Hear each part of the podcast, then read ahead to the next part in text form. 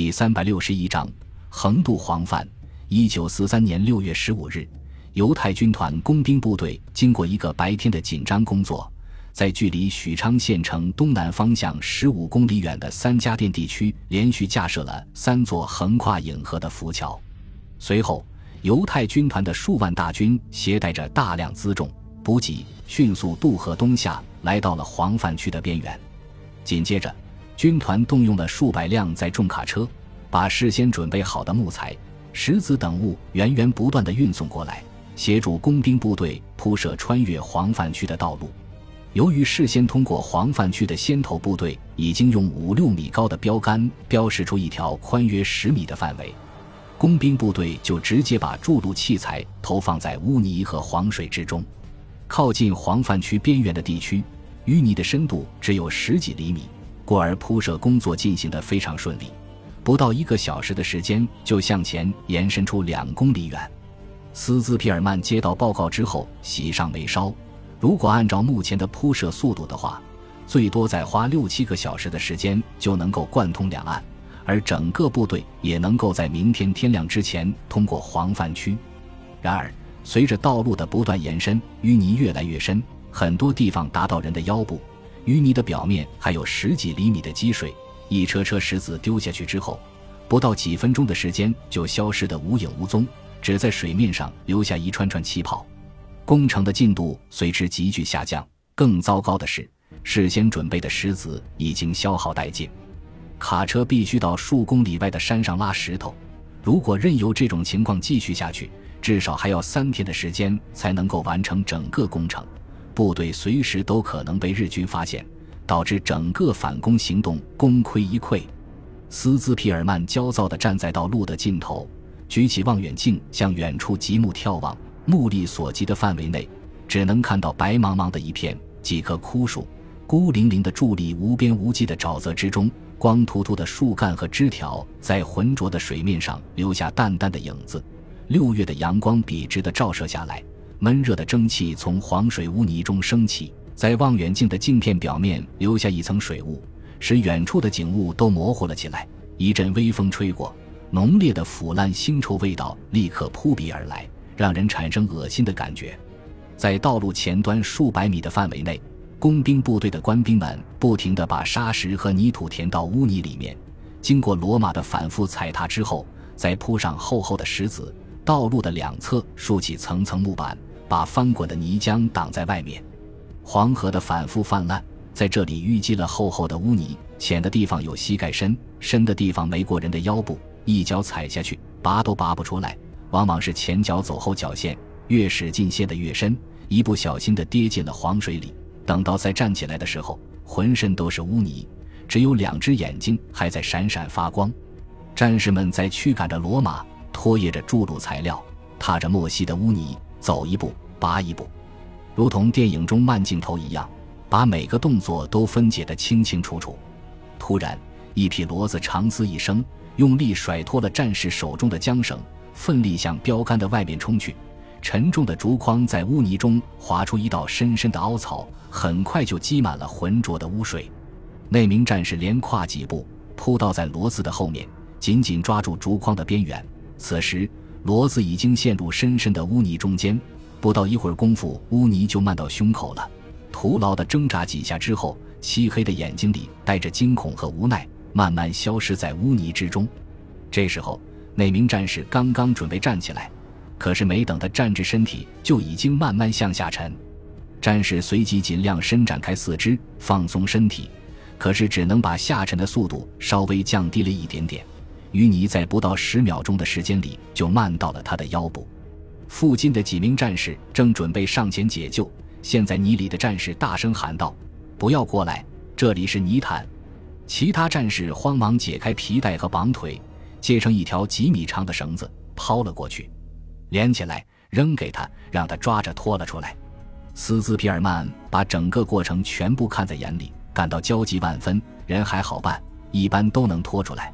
而那些马和骡子陷进泥潭里面之后，就拼命挣扎，越挣扎陷得越深，最后只能眼巴巴地看着它陷进去不见了。至于重达十几吨的坦克和辎重车辆，在道路没有全线贯通之前，根本没有可能通过黄泛区。回到岸边之后，机要参谋马上向斯兹皮尔曼报告了先前部队刚刚发过来的消息，说刚刚把一个闯入警戒区内的便衣队缴械。斯兹皮尔曼马上意识到，留给自己的时间已经不多了。一旦日军发觉便衣队失踪，肯定会派出部队搜索。时间在一分一秒的流逝。卡车往来的时间间隔越来越长，道路延伸的速度也随之逐渐变慢。斯兹皮尔曼在临时指挥部门口不停地走来走去，不时抬头望着远处的道路和影影绰绰的人影，额头上冒出细密的汗珠。就在斯兹皮尔曼手足无措的时候，一位少校军衔的年轻军官从远处快步走了过来。斯兹皮尔曼定睛一看。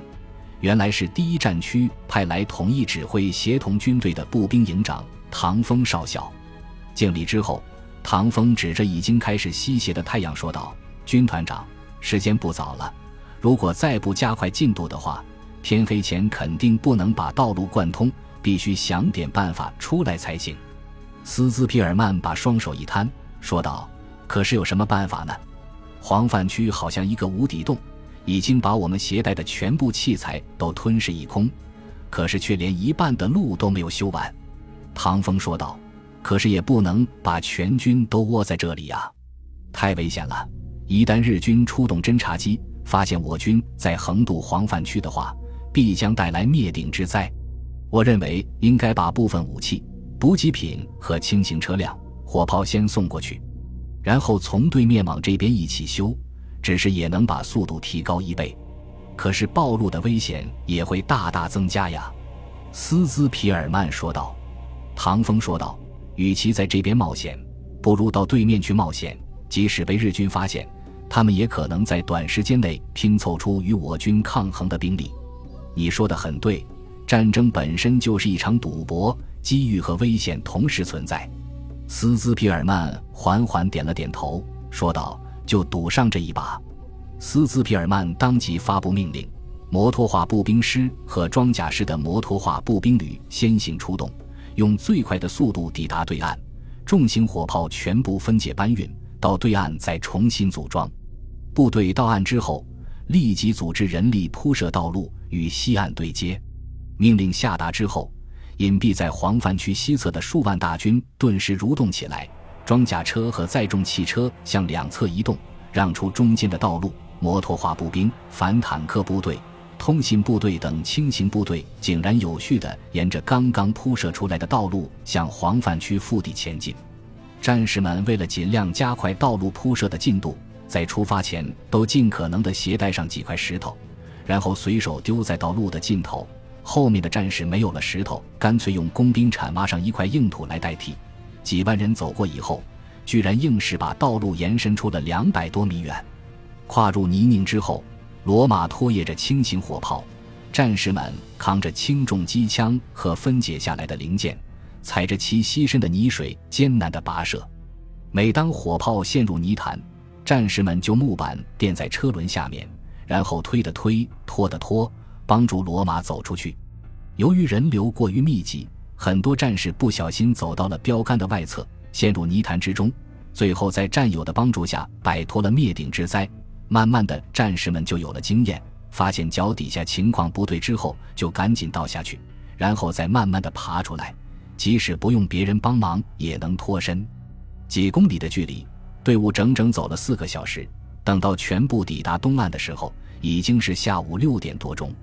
上岸之后，战士们在军官们的带领下。四处砍伐树木，搜集任何可用的铺路材料，用近乎疯狂的速度铺设通道。令人感到欣慰的是，靠近东岸的部分地势较高，非但没有积水，而且有很多地方都已经变得坚硬。道路迅速向前延伸着，在晚上八点钟的时候，和西边的道路之间只剩下了不到两百米的距离。然而，这最后的几百米却是淤泥和积水最深的地方。进度不得不再次慢了下来。